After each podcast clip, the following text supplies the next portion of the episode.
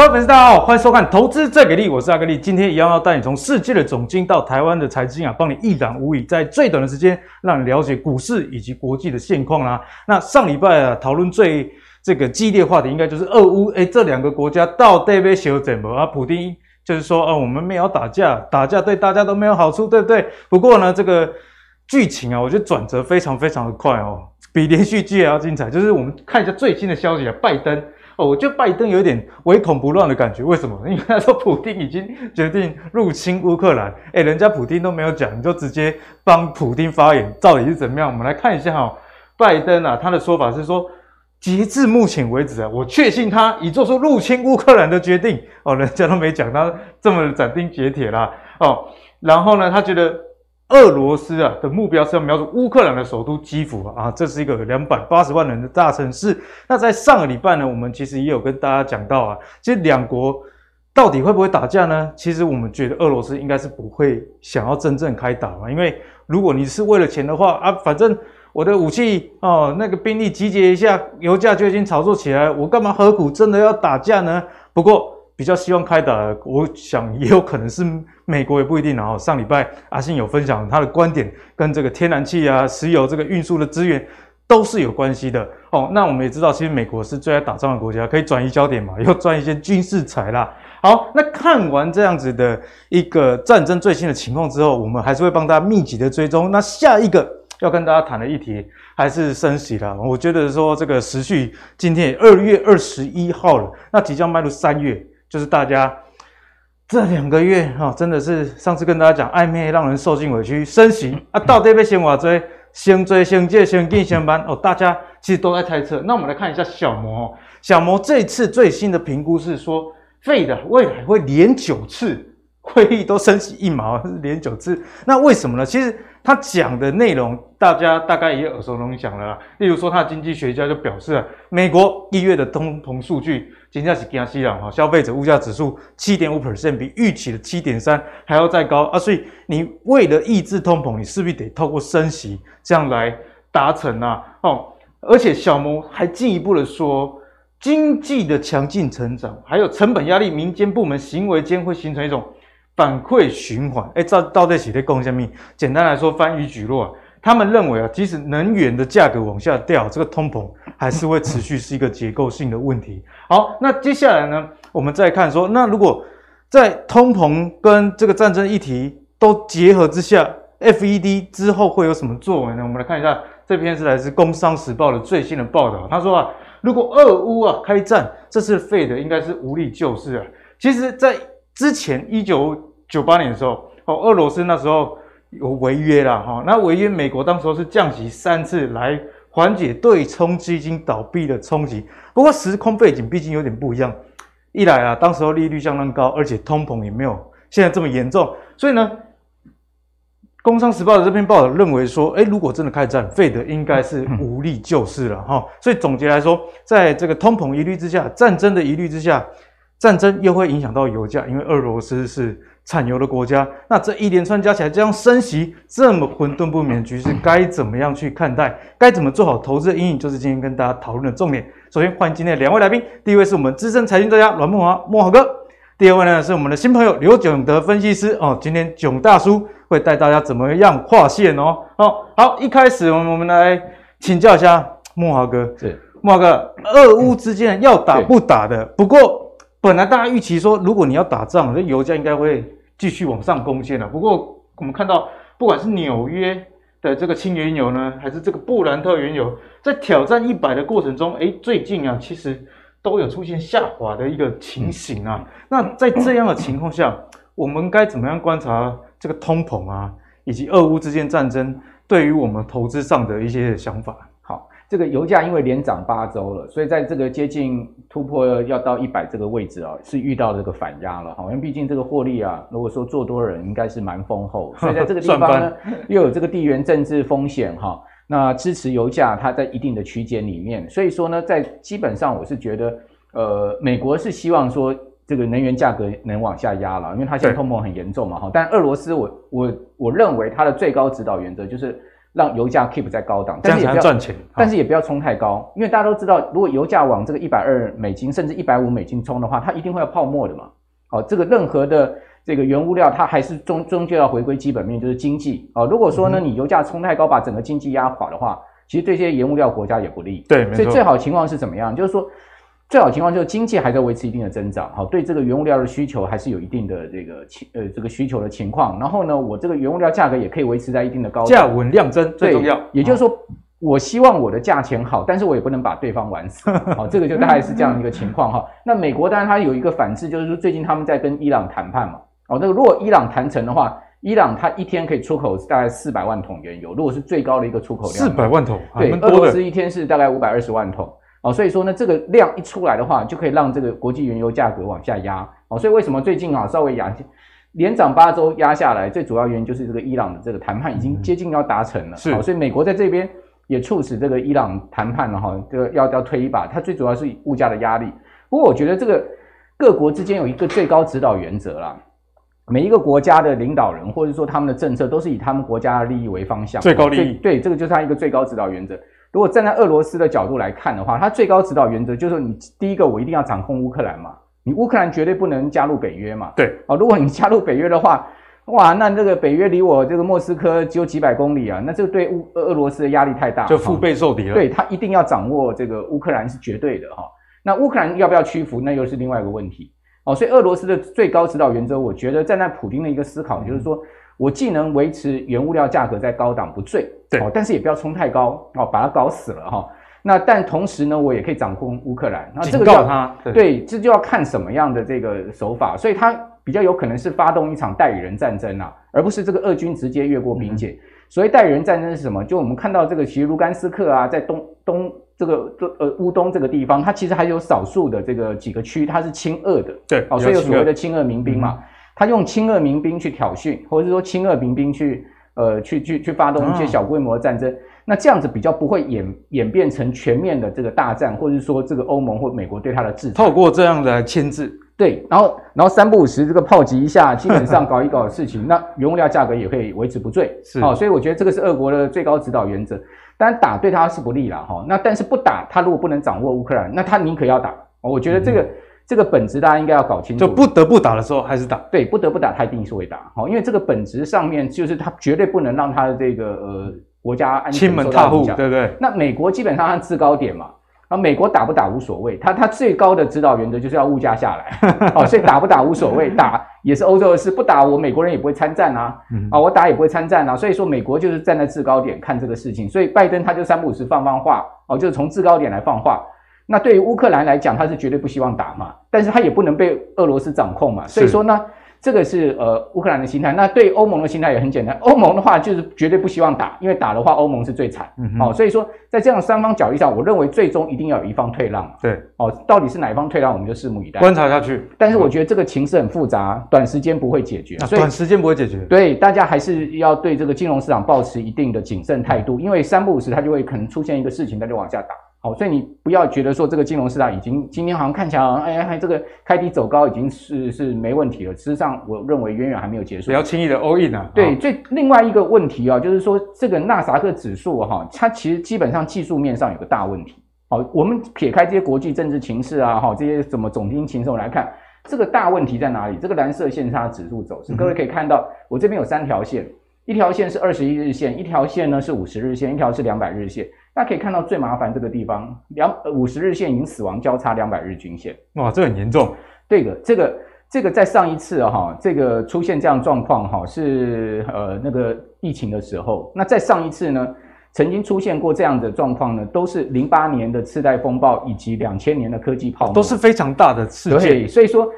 五十日线出现死亡交叉两百日线，这个美国股市不常见的、嗯、哦。那一旦出现的话，就告诉你一定是有这个比较不好的结构面。对，所以我个人是还反而是比较担心这个科技股的一个结构面的因素。好，那你可以看到，事实上如果我们用这个台股来讲，我们看这个呃这个四周均线、十三周、二十六周、五十二周均线，你可以看到它其实它的这个呃，如果我们讲说这个呃季线早就已经死亡交叉这个。呃呃，半年线了哈，嗯、然后呢，它的月线月线早就已经死亡交叉年线了。对，好、哦，所以年线现在目前所有均线这种中线均线下弯，这不是一个好结构了。技术线型上蛮弱的，尤其是在这么高档，好一万六千点这么高档，这不是一个好结构。很有做头的这个味道。你看下面这个量，跟这个地方的量，哦，这个是呃零次疫情的时候那时候的量，跟现在这个量也不遑多让啊。对，所以我倒是觉得这个结构面，我个人还比较更担心那个地缘政治问题。所以除了地缘政治以外，这个慕驊哥也跟大家特别分享纳斯达克。的这个指数的走势啊，所以在科技股的投资上是比较多加小心，选股就更加重要了。那接下来要跟慕驊哥请教，因为我们刚刚讲到三月其实即将要升息了，那不管是一码哦，很多人说至少一码嘛，那两码的几率其实也是有。再加上现在俄乌战争又来乱了，那我们看完这些总经的数据以及国际的情势之后，如果在操作上，我们该怎么样去应应，你觉得比较好？好。那当然，现在目前看起来，美国股市是有这个熊市出没的感觉了哈，这个熊出没的感觉，所以我们都要特别去注意。那为什么就是说这个拜登呢哈，站在制高点，一直希望好像有在煽风点火一点这样的味道哈？他最主要是因为美国现在物价很高嘛，通膨。因为大家都知道，战争一打响的话，如果是真正大战一打响的话，基本上原物料价格很快就要下来了。哦，就是说这个利多出尽是一定的会发生的。哦，所以说在这样状况之下呢，美国现在心头大患就是这个物价能不能下来？对，哦，那。这个礼拜五哈会公布 PCE 哦，这是一个非常重要的数据，对，大家可以拭目以待哈。所以说，在这样状况之下呢，美国现在目前联准会很大一个问题就是，我一方面怎么样维护金融市场的稳定，另外一方面呢，我要把物价压下来，这个现在变成是一个两难的局面，看起来不是那么容易执行。我所以。现在我觉得联总会已经陷入到一个很困难的局面，不知道该怎么做。对，这个对鲍尔或者说对联总会决策官员来讲考验很大了哈。那这个当然也是因为他们错估形势，他事实上他应该早就要升息了，他事实上早就应该要启动货币紧缩，但他一拖暂时的，对他错估形势，好，错估形势现在就要，我认为他后面升息的力道就要加大，好，而且速度要加快。那我们根据 Fed Watch 来看，好，大家可以看到，我这个是抓到明年三月，好，明年三月的这个议席会议。哦，这那有呃，到明年三月有几次议席会议呢？各位看到一次、两次、三次、四次、五次、六次、七次、八次、九次、十次，十次。哎，刚刚阿哥你不是讲说那个小摩说摩根大通说呢？接下来九次，联准会从三月开始九次的会议都会各升息一码嘛？对，没错。就是把这个利率要往上拉升哦，到这个如果是升级一码的话，九九码的话，就是拉拉升到这个呃差不多呃。二点二五的一个位阶了哈，但是呢，FedWatch 看起来没有那么悲观。哦，FedWatch 现在目前看起来哈，如果说升息八码的几率，升息八码的话，呃，就是把利率差不多是拉到这个这个位置哈。现在目前的几率大概是六成，六成。哦，那如果说把利率拉到这个二点二五到二点五之间的话，哦，就是这个是升息九码的话哈，那这个几率就下降哦，差不多就有四成。哦，所以说大家可以看到，现在目前比较中性的华尔街的共识，大概就是说。一直到明年三月升八码，好，然后那个这个几率大概是百分之六十，好，所以这个是应该是确定了哈。看起来八九不离十啊。对，那那我们就要看这个升息啊，持续升息会对金融商产生什么样的影响？对，那这个影响我等下跟各位来评估。那另外一个方面就是说，高盛哈最近下调美国今年 GDP 到三点四，这是上一次的哈，它本身原先预估哈美国今年的 GDP。二零二二年大概是有这个三点八，三点八，它又往下修到三点四，这是最新的一个修正数字。调降不是好事诶，对，不是好事。那事实上，华尔街这些大型投投资机构哈，大概现在目前大家要看三点五上下。好，那我们在讲说升息，它其实是一个拔河赛，好，它跟经济一个增长，跟企业获利的增长，它是一个拔河。那看哪一边力量强嘛？如果说你在升息的过程中，经济不受影响，企业获利持续增长的话，那这个升息没什么影影影响。但是如果说你的升息去让经济出现了下滑，啊，或者是说成长趋缓，哈，然后企业获利出现了不如预期，那这个影响就很大，这样就不好。对，所以说我们就要去看说，到底是哪一个力道大，哈。那现在目前美国十年期公债殖率是有突破两趴之后拉回，这是一个因为地缘政治风险的影响，哈，俄罗斯都乌东危机，所以使得资金跑到债市去。但我一再讲说。大家不要觉得债市已经这个走多了，事实上远远还没有。就是说，后面十年期国债殖率再往上升的话，对科技股的压力会更大。好，那接下来我要跟各位讲，就是说，如果说呢，这次升息循环加上地缘政治危险危机哈，如果不影响股市，还要继续走牛市，就是不要落入熊市。我个人认为有四个四个条件，四个主要的观察。对，第一个呢，就是下半年通膨要降温哦，不要。不要这个呃，就不不要一直还是这个六趴七趴这么这么高了。对啊，这样不升息不行。至少要超出市场的预期的降温。好，那这个联准会就不用那么积极升息，这个对经这个对于金融市场是好事。第二个呢，经济不要进入到衰退，至少我认为要在三点五趴上的增长，这是讲美国今年 GDP。刚刚看到是调降到三点四，所以有点有点危机。因为你三点四三点四或甚或跌到三，甚至两趴往一趴跌，甚至出现衰退的话，嗯、哇，那这个。对对，经经股市的压力非常的大，因为你一方面又升息，经济又衰退，那就会变成是一个很两头这个夹击的问题哈。第三个就是企业获利能不能符合市场预期，甚至超出市场预期，所以、这个、超出来很重要。对，这个要看那个这个后面公布出来财报的情况哈。所以说现在目前这些都是 pending 哈，都没有一个定数。那如果说这些都是一个正面表列的话哈，那基本上我认为美国股市。修正完之后还有一个多头，对。但是如果这些都是一个负面表列的话，那你就要很小心了。搞不好这一次纳斯达克的一个五十日线交叉两百日均线，真是一个熊市的开始，也不可也也不可不是说不可能哦。对。当然最好情况是什么呢？就美国财政支出发力，拜登的美好重建法案这个呃法案能上路，那几兆的资金出来的话，啊，就就可以让这个财政支出的这个力道呢减缓所谓的货币紧缩的这个力道啊，对，把它抵消一些。但是呢，我说这一切的一切都是目前的预估啦，哦，实际情况还是能走一步看一步啦，哦，所以说我们现在目前预估情况是这样子，啊，所以说我当前的策略给大家就是说要比较明显的提高现金部位，现金很重要，对，大概呃至少要持有五成左右的现金，五成以上哦，对对对，然后呢，呃，你你当然还是可以持有一些股票，但是呢，你这些持有的股票，我等一下会跟各位报告，大概是我个人方向是什么，然后。适度也可以持有一些避险的标的，比如黄金。我记得黄金在阿格力节目我们讲很久，对，我们之前从一千八以下一直在讲，好，现在现在已经升到一千九，今天早上一度还升破过一千九百一十。那另外适度你也可以持有一些反向对冲标的，比如说反向 ETF 这些，但是这个是适度哦，而且是要比较短，而且要看你的功力了哈。对，那基本上我们又就不见兔子不撒鹰，大跌才逐步增加持股部位，真正出现重挫大跌哦，不要去追高，你的大钱才要进场，大船才要入港哈。所以说呢。如果说只是一个小跌小震荡的话，你不要太急。那持股呢，以低价股而且高股息、殖利率的股票为主，比较有防御性啊，以及我们之前在你节目有讲过的低贝塔的股票为主。嗯、那这一些它比较能因应这种震荡哦，就抗震，至少你的本不会死输太多。然后等到这个市场一翻多的时候，你这些股票可以撤出，然后进到一个呃比较成长型的股票上去，抄底，对，抄底，这样子你的资金灵活度就会比较高，而不至于被深度套牢了。好，像各位可以看到。这波的金价的走势，上礼拜如果听木华哥的，真的就是赚到了、哦。对啊，黄金走多，他我认为他非常有可能去挑战这个前波高点了哈。那另外各位看到 ARKK 啊，这个就是美国的这个女股神 木头姐啊，去年高点一百一百六十块左右，最近跌到多少？跌到六十三，好惨哦。如果你死磕这种成长型股票不认错的话，嗯、那你这个结结果就是跌六十趴。哦，这个波段跌六十趴，今年以来跌多少？跌了三十趴，好夸张！今年才两个月不到。然后木头姐还死磕说，我的股我的股票都低估了，哎，五年后你们会看到他们大涨。那、啊、你现在跟人家讲五年后干嘛？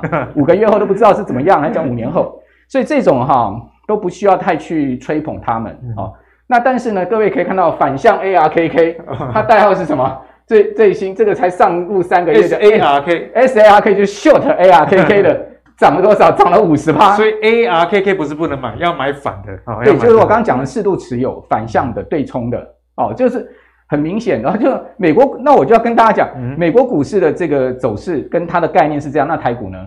你觉得台股的这种所谓成长型的概念还能持，还能在那边死磕多久？感觉是很难很难，对不对？就是说，也许台股可以比美股强，但是大家也不要忘掉，当美股如果出现持续走弱，然后到以至于到真的落入熊市的时候，你也不要寄望说台股能真的。应景到哪里去？嗯、哦，所以这是我我还是要提醒大家稍微注意在风险部分。好，那谢谢木华哥帮大家解析啊。其实木华哥的结论很简单，就是大家在投资上现在不要一直想着怎么赢啊，首要的当务之急还是想着怎么样比较不会输。接下来我们来请教我们的这个囧大叔哦，我们刘总的。分析师哦，囧大叔第一次来我们的节目了，是的，相信也可以给大家耳目一新的感觉，所以我们今天请他等一下教我们怎么画线，好不好？好的。因为我们节目比较少在技术分析上有太这个太多的一个琢磨。好，我们来看一下哦，最近啊，这个俄乌之争啊，其实在台股算是还蛮强的。我们看到上礼拜四啊，其实留了一个上影线，大家本来想说哦很害怕留了一个上影线，不过周五诶留了一个更长的下影线，所以看起来。颇有守住这样子的一个味道。那我们看完大盘之后，也不能不提啊，就是这个贵买指数 OTC 的部分，因为 OTC 大叔我们知道，其实中小型股是散户投资朋友手上最多也最喜欢玩的啊，对不对？像我妈也是很喜欢玩这种中小型股啦。那我们来看一下，其实，在中小型股的这个 OTC 部分，诶，也是有守住重要的军训啊。不过呢，现在国际上这个情势这么的复杂，这么多，那木华哥刚刚也有跟我们分析，诶，整个总经。以及地缘政治，我们该留意哪些风险？那接下来就要来请教大叔了。如果我们单纯从技术面上来看，有哪一些点位或者是趋势是我们要去留意的？好的，我先借用这两张图，OK 吧？我们先看一下哈，前面这张加权哦，它现在目前来讲，我们就先讲六十 MA 了哦，它现在是走在它之上，对，好，所以说基本上全指股相对来讲，它的走势是好的。强的好，这个部分我们先看一下。嗯、那另外的话，在柜买指数一样，六十它是在下方，哦，所以很显然嘛，那这个盘是在干嘛？这个盘基本上是在拉全值嘛，撑盘啊，对，撑盘。那那 OTC 的部分基本上应该都很明确了，就是拉高再出的这个概率相对是大的啊、哦，应该很明显。所以有赚就要跑就对了。那我们另外的话，我们再来看一下美国的四大指数哦，基本上。在上周五的时候都已经跌下来了哦，这个都已经跌下来。那现在下方来讲的话，支撑已经离得非常近了哦。嗯、这个位置上如果这个破了，那基本上这个整个头部的形态其实都应该蛮明确。对。那在这当中的话，纳斯达克费半这个应该是科技股的代表。嗯、那我们可以看到很清楚，其实纳斯达克就跟慕驊哥讲的一样，其实头部你看它都已经跌破，而且反弹站不上了，对吧？这个都已经很明显了哦。那费半的部分来讲的话，现在也是下方这个位置上，只要跌破，基本上整个头部就成型了哈。所以说外盘有没有问题？确实真的有问题，整个走势其实是不利的哈。那另外我们来看柜买指数，那柜买指数啊，现在基本上它就是走这样的一个上升通道，但是现在的价格，好，如果我们就讲指数了哈，对，它现在它是在这个这个位置上，等于是正好在这个通道的中间。上不上下不下，好有好尴尬哈，有点尴尬。上不上下不下，那很简单啊。如果说真的是以操作面来讲的话，应该是买在转折的位置，出在怎么样转折的高，这个是最漂亮。可是在这个现在是在正好中间的位置，那在中间位置怎么办？到底是上还是下？那很简单，我们就给它一个最近的压力，最近的支撑。好，我们来看一下。好，最近的压力，第一波这个地方反弹上来到这里上不去嘛？那很简单，这里我们就先把它画出来，这个是静压。嗯、那下方这个地方是第一波。由上方跌下来，下方这里出现一根长的带下影线的红 K，然后在这个地方出现止跌反弹嘛，所以说这里下方的支撑两个位置上抓出来之后，好，剩下的问题就来了，只要它能够往上做突破，基本上它就有机会往上挑战，如果没有往下跌破，那这个就是一定会下去，嗯哦，就很简单。那所以说贵买指数这个位置上，它的区间并不大，上方的话压力差不多是在二二四。哦，那下方的话，这个支撑的位置差不多是在二一五，哦，那就给大家参考。所以大叔是建议，现在如果是这个柜买指数相关的股票，我们是不是采取比较观望的一个角度？我我个人觉得啊，哈，在这个位置上，我不会想要去，我不会想要去挑战这个往上走了哈，因为因为实际上现在台股本身来讲，它并不是那个资金动能很强嘛，哦，那。那现在盘面上我们看得很清楚，就在电子股份，今天我我来之前我看了一下嘛，整个电子股的成交比重已经降到五之下。那另外的话就是今天整个航运股它的一个成交比重拉上去，一样是强势，颇有去年这个上半年的味道。哎，是的，是的。那所以说在在这个时间点来讲的话，OTC 这个部分其实大概差不多七成全部都是电子股啊。那所以说在这个部分来讲的话，如果说电子股成交比重都下降了，我。我在这个部分我，我我去硬硬硬去抢那个比较强的那几只个股的标的，其实没什么太大意义。好像就像刚刚莫华哥跟大家讨论，就时间点我们可以再等等，而且有有可能你你就算上去，真的肉也不多，立刻面临到的就是卖压嘛。对，风险问题。是的，那另外的话，我们也可以从加权指数来看，其实其实哈，大家可以看得到，就是说不管贵买指数，你看上方的这个高点高点，它可以连成一条怎么样？上方的一个趋势满足线。嗯这个都很明确了啦，哦，那另外的话，在加权的部分，其实你看也是相同的情况，嗯哼，哦，那最近的这一波，我们就讲最近的这一波，从下方这个低点，哦，这条上升趋势线，我们把它画出去，那这个地方就很明显了嘛。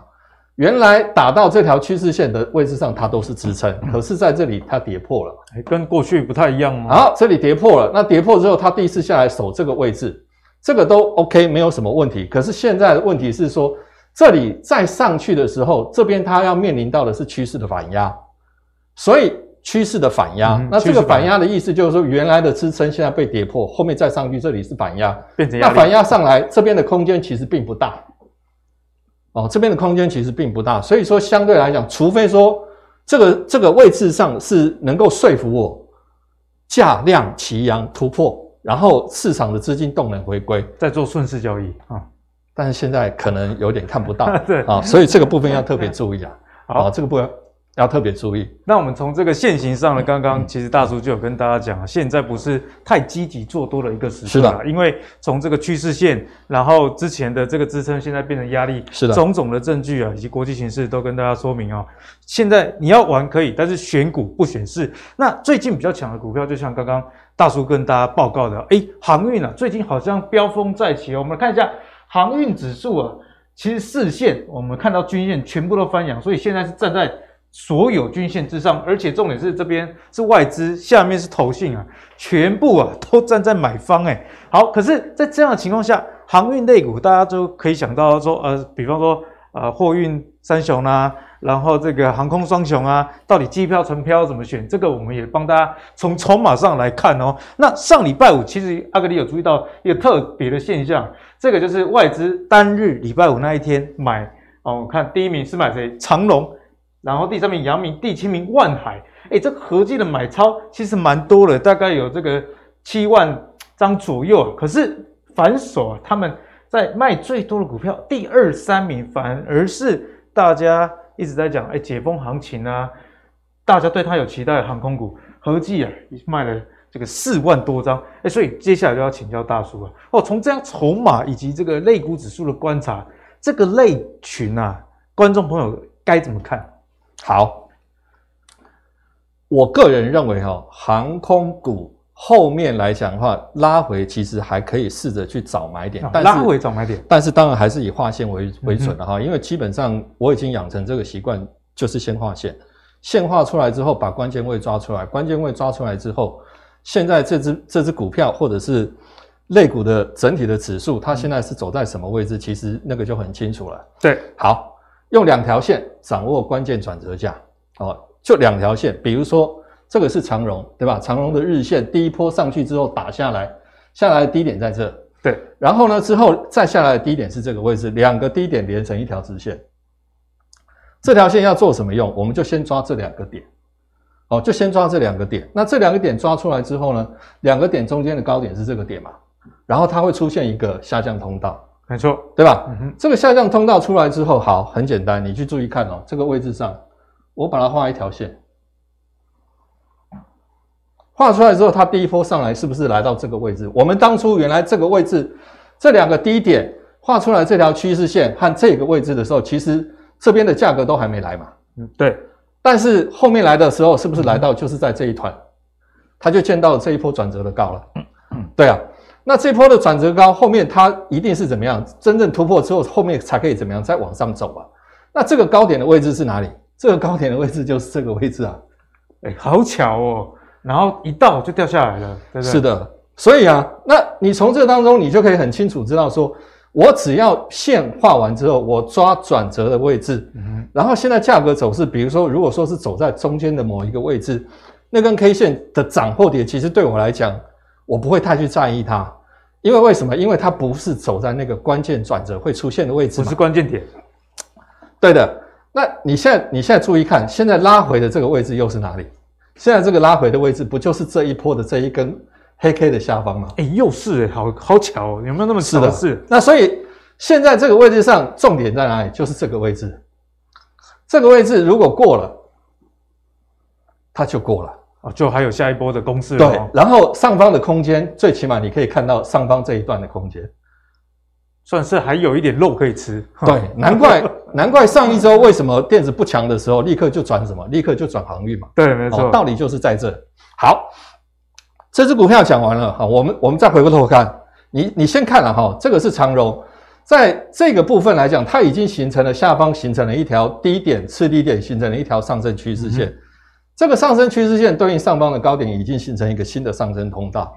这个上升通道的斜率，先看一下这个斜率跟万海的斜率啊，差很多啊，一看就看出来了。对对好，如果三只标的嘛，三只标的，我们现在讲万海完了之后，我们再讲阳明。阳明斜率，好，三只标的一比就很清楚了。我一定是选什么？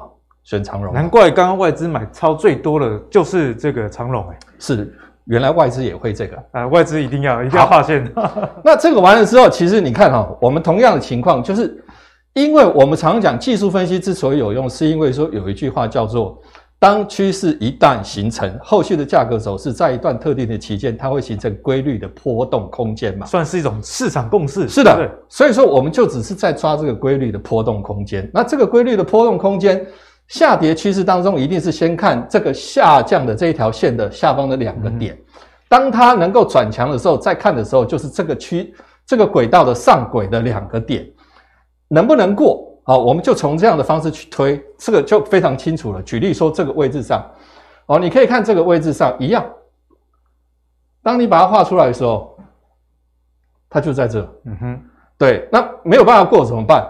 打回在这个位置上，它应该是说突破，然后回在这里，它应该是要形成一个支撑，然后往上，但是没有发生嘛，它反而是跌回。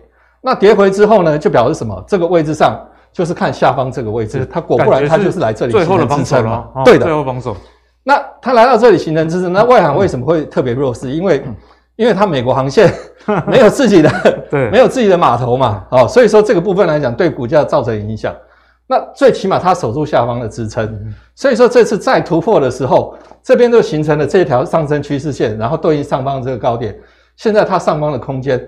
这里突破之后，上面的空间就大概差不多这么大，所以老师看起来啊、哦，是还有汤可以喝。可是如果真的要买，好像还是长龙看起来比较可 对的，对的啊。那万海是如此。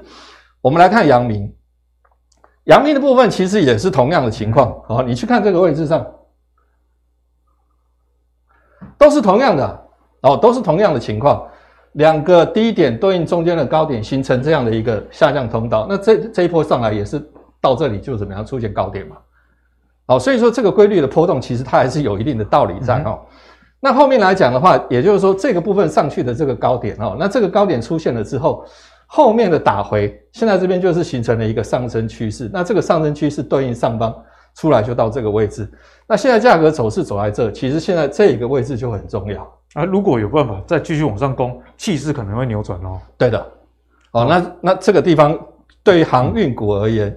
其实今天就很重要。嗯哼，今天盘面上我来的时候我已经有看了嘛，大概差不多变成是说航空股短线上过热，然后资金是转进航运，所以今天对于航运股特别重要，就是在挑战这三只股票短线上上方的压力。如果以货柜三雄来看的话，基本上是这样子。嗯，所以如果有办法突破的话，那大家后续就可以多加期待啊。给力。好，那我们谢谢这个大叔来给我们一个精彩的解析啊。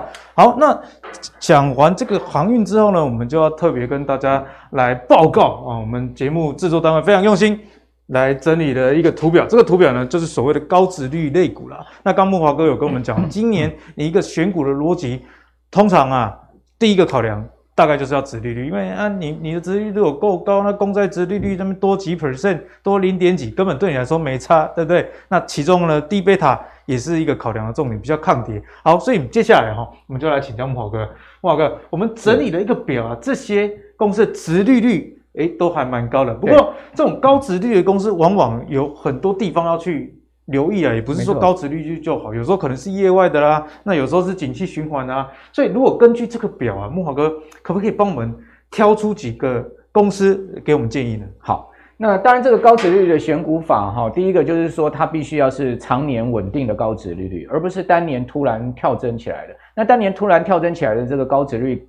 它 EPS 往上升，一定是可能有业外哈，或者是说有其他的因素。对，哦，那这个我们就可能要把它避开。那至于说这个表上面的这些个股是不是好的选股标的，我们先来看一下这个高值率，我跟各位报告的一个呃选股策略好了哈。大家可以看到，呃，高值率，我觉得第一个我们先要去避开的是疫情概念股。啊，疫情概念之前有受惠的，因为刚各各位有看到这个这个表上面哈，有一些个股像热映啦哈，这些戴宇啦哈，这些呢都是恒大哦口罩的，口罩的是耳温枪对不对？戴宇是那个脚踏车的哦，这个室内运动器材的哦，那这些。呃，个股都是因为所谓居家概念，或者说这个防疫概念啊、哦，使得它的当年 EPS 大增。但是各位想想看，这疫情会不会持续下去？像目前看起来，大家好像一并共存，大大家都要共存，都要开放。对，好像你最近耳温枪用的也比较少了，对不对？或者说那个 不想用了，或者说那个什么呃红外线检测那个扫描那个温度也变得比较少，对，对不对？好，因为像我就有去一些。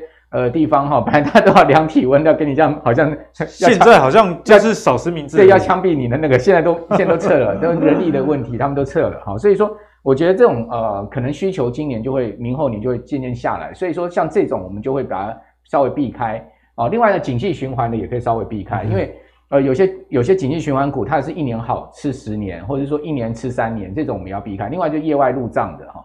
那倒是电子族群，我觉得高值利率可以去去注注意什么呢？像像金豪科哦，三零零六金豪，它今它今年今年 EPS 估大概有十九块，十九也很不错。股息大概估十块，殖利率有六趴。联发科估今年的 EPS 六十七块，明年呃发放六十二块的股息。好，然后呢，一千块的股价，殖利率也有差不多六趴。哇，我没想到联发科殖利率居然还不错。对，联发科在高价股里面算殖利率是第一名的。好，那另外船厂，我觉得可以留意像资产啊、金融、水泥、钢铁这一些。像今天盘面上面钢铁很强，很强，好，所反映的也是一些这个殖利率概念哈。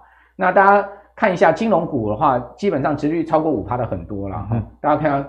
这个几乎你随便乱射飞镖都是。慕驊哥都帮大家整理好了。对，好，好，那水泥股的殖利率整体现在目前不管亚尼、台泥，大概都是七趴哦。七趴。哦，所以你 也发现，哎，亚泥、台泥虽然他们股价没什么涨，但它也没跌，抗跌。哈，它相对抗跌很稳定。货柜三雄长隆、阳明、万海的现金殖利率大概也超超过十趴哦。好，以阳明为例，刚好谈到阳明哈，呃，这个今年有望发放现金股利，如果说以发放三成就好了，三成算百分之三十，法人估它 EPS。这个有机会达到四十六点七九来计算，每股可以发十四块，现金股利也差不多有十一块，相当不错哦，十一趴多。嗯、那中钢预估它 EPS 在四块嘛，那股息三估股息三块，殖利率有八趴，好，是史上最高殖利率。中鸿。EPS 四块六，好，那股息呢？估三三点五元，殖利率有九趴，所以你看到今天中都不错，今天中红就涨了七趴，好，为什么这个盘势不好？好，一开盘大期货跌了两百一百多点，快两百点，这些股票反而一开盘就往上拉，就是因为它有一个殖利率保护的一个作用。那像这个低贝塔的话，我们之前也讲过中信金，中信金从慕驊哥那时候讲到现在又涨了一大段。对，各位可以看到中信金哈，它年初的时候在差不多二十六块左右，它事实上它今年。呃，大盘是不好，对不对？好，感觉起来大盘没有那么好，但是呢，它是一路上到二十，将近三十，是这个波段涨幅也超过一成诶。对，比它殖利率还要高了多两零两年的股利了。对啊，所以说大家发现，哎，这种股票似乎它就是沿一个上升的一个轨道在走啊，上升的一个趋势在一个轨道在走。所以说呢，相相对而言，我觉得这种股票就是进可攻退可守，嗯、就是说，但你不要去追高啦，对这种大牛股追高没有什么好处了。哦，那那这个呃。相对报这个大盘不好的时候，你就可以注去注意他们。那像金豪科，各位可以看到最近有殖利率题材，有涨价题材嘛？因为呃凯，我们等下会讲 DRAM 的这个部分哈，对铠侠哈，这个包括呃威腾威腾啊，他们不是被污染吗？哇，这个大家就煽风点火了，对不对？好，就发现哎，这个 Flash 没有那么差了哈。然后那个呃，或者是说。呃，未来三星它要这个呃，把 DDR 三的这个呃制程全部都要把它除这个转成高阶的制程，要去做 CMOS、CIS 的这个部分。所以说呢，像这种呃，像金豪科这种 DDR 三的这种这种公司，他们就有机会哦。所以说你会发现，哎，它最近股价也是相对比较强，站上季线哦。对，有殖利率的保护，对不对？好，所以说中红也是一样，各位看到它其实也盘很久了，有没有？好，在这边盘超久，对不对？然后呢，今天有有一点点稍微要往上的感觉，所以说。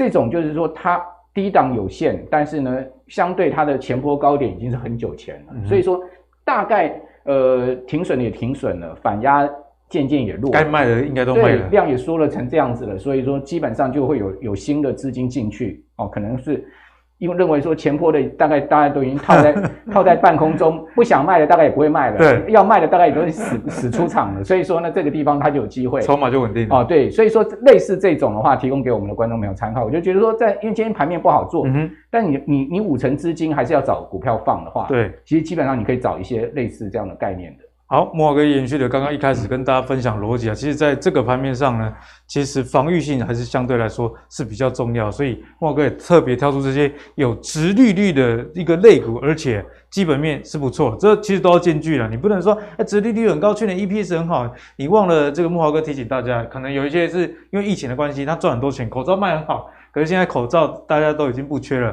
哦，这个产业。的一个未来性已经发生改变，大家就要多加留意啦。嗯、好，那接下来呢，要跟木华哥继续讨论选股的问题，因为我们刚刚讲说五成要有现金，然后五成要还是要买股票，那要买什么？除了防御性好的以外，涨价题材或者是未来需求有提升的，这个就很重要啦。好，那 iPhone 呢，其实通常都是下半年大家才会讲，不过我们就提早跟大家预告哈，因为新一代 iPhone 现在传出啊，有机会使用更多的一个记忆体啊。iPhone 十四 Pro RAM 有八 G，那这个八 G 到底是多高呢？我们现在来看一下 iPhone 十二 Pro 跟 iPhone 十三 Pro，就是这两年的一个机种啊，RAM 是六 GB。好，那我相信啊，这个 RAM 的容量应该是会增加，因为现在这应用程式，不管是游戏还是大家多工的需求越来越大，你 RAM 不够真的是会卡，好不好？所以慕驊哥，我最近也有看到一个说法，我觉得也相当不错。他说。啊，手机啊，最多就三个镜头了，已经三个镜头还要怎么样？哦，所以你你买这个镜头股，可能就不如记忆体，因为记忆体哦需求在提升，而且最近刚刚慕驊哥跟大家分享了哦，这个威腾啊，这个原料受到污染的一个问题，整个记忆体哦，不管是合约价、现货价都上涨，所以在这个记忆体这个题材上，慕驊哥，我们该观察哪一些的公司呢？好。那最近记忆体其实整体族群算是强势，好，那我觉得强势必定有它的道理，好，就是说整个盘势并不是那么好的情况下，诶，它可以形成是一个族群的话，那一定不是呃不是空穴来风，可能是有它的基本，一定是有结构上的多，市场资金才会进去。好，那刚才呃阿格里讲到说这个威腾跟凯霞他们合资的公司，啊，在日本境内的四日市。哦，跟这个北上市的 NAND Flash 合作完，也不知道为什么会发现一个物料污染。听说是用到二线厂的，先淘淘先几年。哎呀，你在安诺哈，这个是在不该发生的哈。但台积电也曾经发生过这个原物料污染。现在学乖了，对，所以说这不能用副厂的，是吧？一定要坚持原厂。好，那这一块三月中才能恢复生产，所以说呢，就会有一个呃，所以这个呃供货的缺口哈。那现在目前这个状况呢，就可能出现一个市况的变化，因为本身大家。觉得说今年上半年 Netflix 还是不好，嗯，但是因为这个事情出来之后，哎，带动 NAND Flash 价格反而有一个翻涨的状况，好，那威腾，呃，出来这个事情啊，我们在调刚才写安诺啊，他马上宣布涨价，啊，市场也传出美光也要跟着调涨嘛，所以。美光这个涨价 Flash 大概涨十七趴到十八趴，哦，现货价涨二十五趴以上，超多的，所以涨幅是不小哦。那目前美光是仅次于三星、凯霞、海力士还有威腾之后第五大 NAND Flash 供应商，所以我个人倒觉得美股弱势的情况下，你也去观察 MU 的这个走势哈。那市占大概超过一成了，对市场影响也不小，哈、哦，所以供应链可能受惠。另外一个我觉得还可以大家注意的就是，三星已经停止了 DDR2 内存的生产，而且计划在今后两年停止 DDR3 的晶片。那这个是电子时报的消息说呢，三星作为是 Gigabyte DDR3 内存最大的供应商，决定停止这个低密度 DRAM 的内存的生产能力的投资，而且把更多的精力放到我刚刚讲的 CIS 上面。在这样状况下，DDR3 的价格价格下跌的空间就很有限。嗯，好，所以说呢，你就可以去注意说，诶，那 DDR3 相关的 DDR4 相关的这个厂商有哪一些？就比如我刚刚讲金豪克。那另外呢，各位发发现还有一个中长线的问题。就现在全世界不是在开晶圆厂吗？三十多座晶圆厂一直在投资，但是这个晶圆厂全部是逻辑 IC。那我请问你，逻辑 IC 不需要配 DRAM 吗？要，对不对？所以这个就是一个长线思考点，就是说你都是开逻辑 IC，你三十几座晶圆厂，那没有人要去做记忆体的话，诶，那记忆体是不是就缺了？对，啊，所以这个就是一个长线我们可以去观察的地方哈。所以说各位可以看到，呃，这些这些这个数据就提供大家参考。我们刚刚讲说。呃，美光是占第四名嘛，哈，那下面 Intel 等等，哈，这个三星当然还是独大了，哈，然后跟这个凯霞、SK 海力士，凯霞大家都知道是日本厂商，好，那这样子的一个大家在那边掐表的一个情况之下呢，最新的 Net Flash 的报价事实上是有在往上升哦，大家可以看到，呃，这个根据吉邦的这个最新的报价，大家看到 original 就是原先哈，他们预估今年第一季的这个 net fresh 啊，这价格是要跌八到十三趴，现在跌幅收敛到五到十趴。第二季呢，原本预估它跌五到十趴，现在变成涨五到十趴了，哇，差很多欸、哦。对，这一翻转其实差距蛮大好。那下半年看起来也都是从持持平呢，这个往上调升哦，所以说第四季还是比较有疑虑一点，我们就先不看那年到年底了哦，至少看二三季不错。所以为什么你会发现，哎，最近群联啦、金豪科啦、华邦电啦、哈、表现都好，南亚科啊，最近这些就形成一个族群性，有没有？你看看华邦电什么时候这样涨？太对不对？什么时候这样涨？哈，然后呢，你可以看到它这个姿态很凶，很凶嘛，拉回有没有关系？我个人是觉得拉回其实没有太大疑虑啦，因为产业面就写在那里啊，大牛股，你们你要 你要怎么样？对不对？成交量这么大的大牛股，对不对？哈，所以说大家可以就是注意，就是说这种所谓低润低润题材，群联也是一样。听说去年要停止报价，哦，这个马上宣布涨十五趴。然后最近他董事长不是被那个投保中心本来是告那个解任吗？对，啊，这这法院判出来是呃解解这个投保中心是败诉嘛，好，所以说呢，哎，潘董又是坐稳董事长的宝座了，所以大概心里也安一点啦，哈，就是说这也是公司的利多嘛，哈，所以说我觉得去年到最近最近这个姿态上面哈，跟华邦电姿态上面都蛮强的，是可以去注意的。哦，这个在大盘不好的情况下，相对比较强势的族群呢、好，那谢谢慕驊哥来帮我们解析。我刚跟慕驊哥这样讨论一下，记忆体确实哦，大家是可以多加关注，因为不管是从产业面上，还是在未来的产能上，比起这个晶圆厂这些逻辑 IC 这么蓬勃的增加产量来说啊，记忆体确实目前看起来是比较强势。不过短线上股价确实是比较呃热一点啊，所以大家在技术分析上，你的这个停损。呃，这标准可能要设立好。如果你真的要去追的话，我提供给大家做一个参考啦。好，那接下来呢，要跟大家聊的，呃，就是跟台湾的外销订单有消息啦。今天呢、啊，就是二月二十一号最新的一月外销订单即将要公布喽。好，那在公布之前，先跟大家来报告去年哦，去年新价喜别卖哦，一整年接单六千七百四十一亿。美元啊，所以台股能上万八，也不是只有资金行情而已。我们看哦，这过去十年来，从来没有去年这么好过哦。所以台湾钱起码真正嘛是阴卡巴，啊不，不是以前的代金啊。那我们看到、这年增率高达百分之二十六，不管是资通讯、电子、基本金属、化学、塑胶、光学哦，除了少数像机械是衰退以外，去年整体的产业龙景确实相当好。那经济部也预估啊，一月啊，他有跟大家预告哦，大概是五百八十五亿到六百亿美元这样的接单金额，年增率大概有超过十 percent。所以呢，在这样的情况之下，诶，大家还不妨期待一下台股接下来的一个发展啊。好，那讲完了这些外销订单的成长之后，不得不跟大家提啊，在我们今天有跟大家提说，诶，科技股可能你要比较多加留意。不过在台股里面，毕竟啊。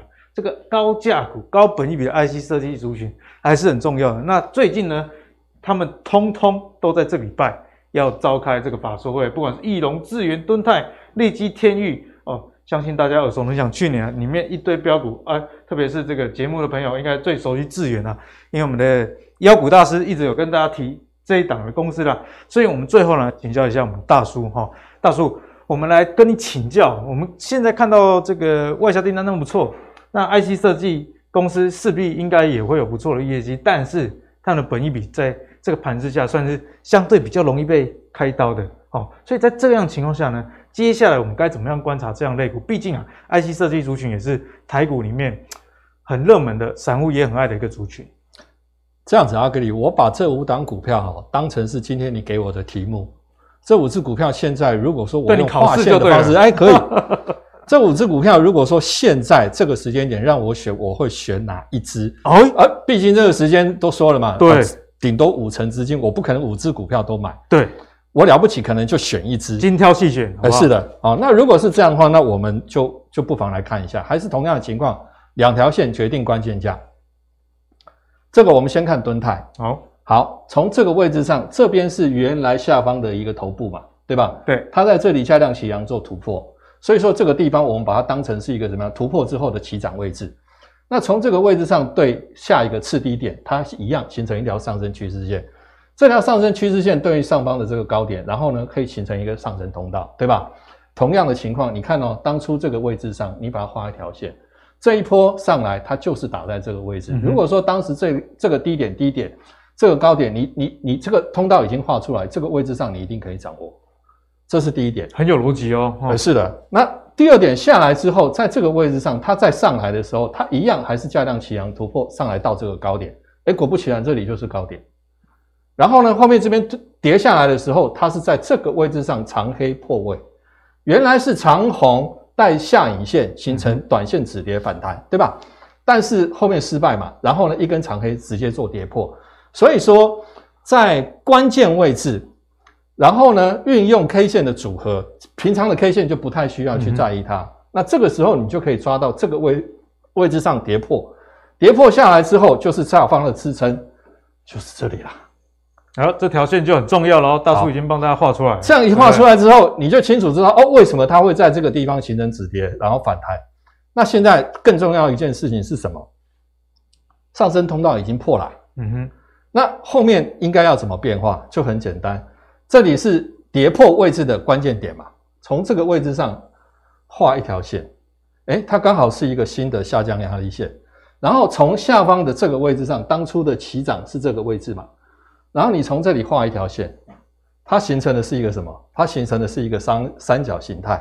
然后现在是走在关键位，哎，到底往上还是往下，就看现在了。哎，对，就立刻要发生变化了嘛。好，那所以说，为什么我会在这个位置上去特别提这个部分？是因为说，现在很多的电子股其实从高点跌下来，大概都已经跌了三成，甚至有的已经跌五成啊，很多一拖拉股。对，那这个时间点后面来讲，我们刚刚已经先看过了。现在外盘的部分，也就是在美国四大指数的部分，纳指、费半下方支撑会不会守的问题啊？啊，对，这是大方向很重要。如果守了，短线上或许它就出现机会了。毕竟下方这条上升趋势线是现在是撑的嘛。嗯嗯嗯。哦，那。这而且这个地方是量缩嘛，好，那这个也也符合，没有什么太大问题。那剩下的问题就是有没有机会往上带量去做突破？哦，那那毕竟这里就是关键价哦。那所以说，如果让我看的话，我会觉得说这只股票我会留意观察，但是我不会在这个地方不会太积极啊。OK，好，这样这样讲这只股票，基本上这样看了哈。那再来的话，我们看翼龙电，同样因为翼龙电它是原来它是走一个下降的通道。那同样的情况，从这个位置上，你看哦，我这条线画出来，它一样还是打到这个地方上不去，挑战好几次、哦、都失败，好几次失败啊！但是重要的一点是什么？它现在这边已经形成一条上升趋势线了，然后默默的有逆转这样味道。对，那其实，在前几天它曾经一度突破下方的成交动能，其实有稍微放出来，可惜最后还是失败嘛。那失败，它现在就变成是说突破之后回撤。回撤之后，这个位置上如果站稳，后面其实它是有机会上去，往上几率就大。对，那这个上升趋势线形成这个画出来，它就是一个上升通道。看起来哦，老师我有学起来，哎，还是有一点肉可以吃。是的，如果让我选的话，两只股票，哎，可能我会觉得说，义隆电最起码它比较走出阴霾的感觉，而且它的斜率，这个通道斜率相对是比较迷人，比较迷人。OK，好，那另外的话，我们看天域，天域目前来讲的话。它还是持续走在一个下降通道当中，其实从高点跌到这个位置上已经跌很惨，哦，那这一波的反弹，哦，这一波的反弹上来到上方的这个位置上，那现在的一个重点是在哪里？现在一个重点是说，我们如果从这个位置上，我们画这条线，你会发现到说，它从这个位置上它回来，它是在测这个这个位置有没有？嗯哼，那测这里之后呢，短线上现在反正都是量缩嘛，哦，对。但是它毕竟还是走在一个下降通道当中。如果说这里它能够转头往上，哦，那这个地方这条上升趋势线就形成，就成型了。哎，对，那这样的话，它反而上方的空间就会放出来。哦，那这个上方的空间最大的一点是说，上方还有一个压力，这条下降压力它必须要过。那如果能过，当然就可以上看这个位置。但最起码这个地方如果 OK 的话，最起码这条下降压力线高点的位置前高，这里应该是看得到。OK，好，那这个是天域。另外的话，智源其实是目前现在最强的股票，目前还在走上升通道，太强了。第一个上升通道，价量齐扬突破，再走第二个上升通道。原本的这个高点变成支撑点了。是的，是的，哎，那那现在这个地方打回来支撑嘛，然后再上去突破，但这个位置上现在短线上这里就是问题了。对，没错。好，这里就是短线上的问题，因为毕竟它已经来过一次没有过嘛。好，那这个位置上如果如果再下去的话，现在短线下方的支撑是这个位置，嗯、哦，这个位置如果撑住，当然它就还有机会，哦，毕竟它是现在目前最强的股票，而且如果你真的要再画的话，你可以这样画，哦，它这个它可以走更大的空间，有更远的路可以走，哦、对，但相对来讲，上方的压力也是压力重重啦，啊、哦，所以说这个位置上对于智源来讲的话，短线下来可以试着去买，哦，那。这个买进之后，如果说这条趋势线跌破的话，就当成停损点，我去留意。主要还是看这条，也就是第一个通道的上轨哦，主要还是看这个位置、嗯、哦，这个位置比较保险。OK，如果下来这个位置，我会买。好，那另外的话就是利基，利基其实是最惨的一只股票，看起来就是对啊。那这只股票大的阴霾啊，这只股票现在哈，其实你看这个下降通道哈，我们都先不讲，当初这个高点、这个低点有没有？一条线画出来，它到这里就上不去了。哦，然后下来见到这个低点之后，这个低点、这个低点形成了这个下降通道嘛。嗯哼。那这个下降通道，你画出来之后，这一波的上来高点，也就是在这个位置上不去。对。所以其实这个都很标准了哈。那现在好玩的地方是在这，这只股票它并没有这样子跌下来，它反而是沿着这个下降通道的上轨，在这个位置上。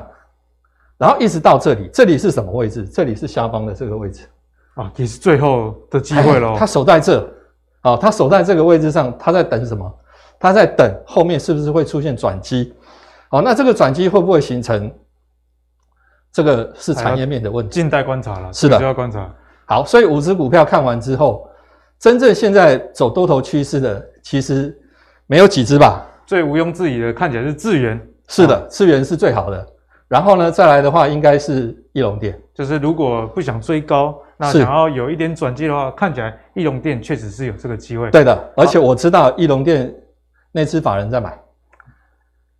现在这个盘是内资盘嘛？对，所以基本上内资如果有在买的话，应该相对保险一点。而且 EPS 上其实表现也是相当的不错，殖利率也很高啊。对，对啊，有一定的保护。好，那我们谢谢这个大叔啊，其实非常精彩，用技术分析转折。以及这个上升、下降趋势线等等啊，都帮大家在这个 IC 设计类股里面全面的扫描了。那相信大家心里就会有一个答案。那我觉得今天啊，大叔教给大家技术分析非常好，因为也不是跟你报名牌说进狗机一定要买哪只机，而是教给你一套方法。万一你有选股的困难的时候，把你喜欢的那个类股族群、类股全部都拿出来，比方说五只，大家就照本宣科。哦，练习一下，相信就能找到相对强势以及有转折机会的股票哦。好，那相信今天的节目大家收获都非常精彩啦。阿格力的投资最给力也做了改版，那我们一路从这个总经以及殖利率的角度，再到技术分析，给大家更全面的一个投资上的了解。那我觉得在股市不好的时候，其实才是大家更应该做功课的时候，因为在盘势好的时候你赚钱，那有可能。就是运气好，说实在是这样。但是如果在盘势差的时候，大家都放弃了，你还努力的研究的话，相信下一波财富重新分配的机会，你就是胜利者喽。好，那如果你喜欢阿格力的投资最给力，别忘了上 Facebook 跟 YouTube 订阅投资最给力。我们下期再见喽，拜拜。